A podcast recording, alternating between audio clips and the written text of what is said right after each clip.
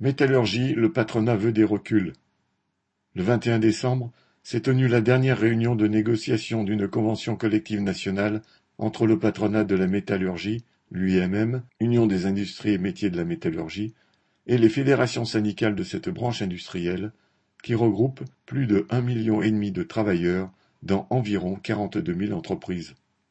Les délégations CFDT, FO, CGC se sont d'ores et déjà déclarées favorables au texte et prévoient de le signer d'ici la fin janvier.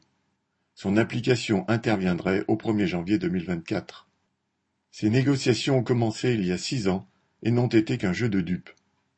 En effet, depuis un siècle et demi, malgré toutes les luttes, y compris les grèves générales de 1936 et 1968, les patrons représentés par le comité des forges, puis par l'UIMM, avaient toujours refusé le principe même d'une convention collective nationale.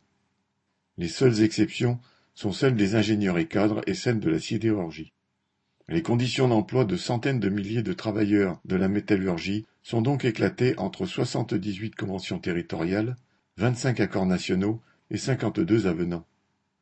Aussi, quand en 2016, dans un contexte de rapport de force défavorable aux salariés et marqué par de multiples reculs inscrits dans le Code du travail, l'UIMM s'était soudain dite prête à une négociation qu'elle avait toujours refusée, il était évident que ce n'était pas pour faire des cadeaux.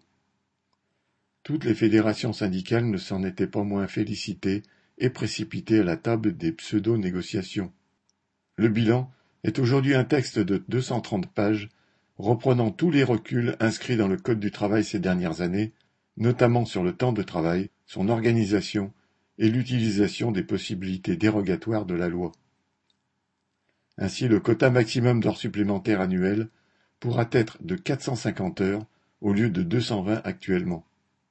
La possibilité de déroger aux 11 heures de repos quotidien pour n'en garder que 9 est aussi largement facilitée. Le mode de calcul de la prime d'ancienneté est aussi changé, ce qui pourrait entraîner, selon la CGT, entre 10 et 16 de pertes. Quant au complément de ressources prévu, il ne concerne que les salariés titulaires d'un contrat de travail d'ici le 31 décembre 2023.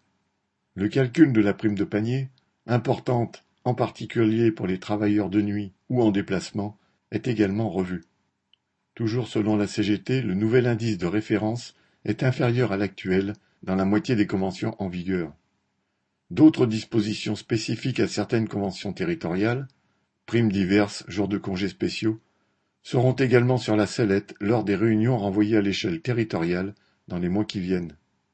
Que l'on soit ouvrier, technicien ou cadre, tout le système actuel de classification disparaît et c'est l'individualisation qui est la règle.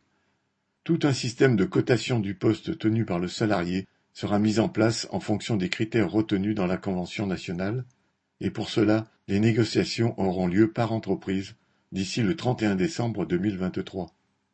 On risque alors de voir certains délégués syndicaux se laisser absorber par des réunions sans fin sur les critères de classification qui ne peuvent être que source de division entre les travailleurs. La priorité pour la période actuelle devrait être au contraire d'unifier les travailleurs. Les revendications vitales de salaire et d'emploi sont les mêmes pour tous, quelle que soit la catégorie, l'entreprise, le statut, CDI, CDD ou intérimaire. Tous ont besoin de salaires qui leur permettent de vivre.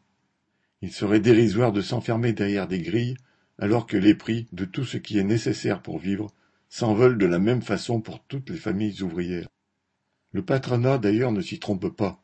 Les taux minimums de salaire de la nouvelle grille, figurant en annexe de la convention et applicables au 1er janvier 2024, sont ridiculement bas, mais d'ores et déjà trop élevés pour les patrons, puisqu'une période de transition allant jusqu'à 2030 est prévue pour les entreprises de moins de 150 salariés. Les travailleurs n'attendront pas aussi longtemps pour exiger non pas des aumônes, mais leur dû. Et cela ne concerne pas que les travailleurs de la métallurgie, mais toute la classe ouvrière. Paul Sorel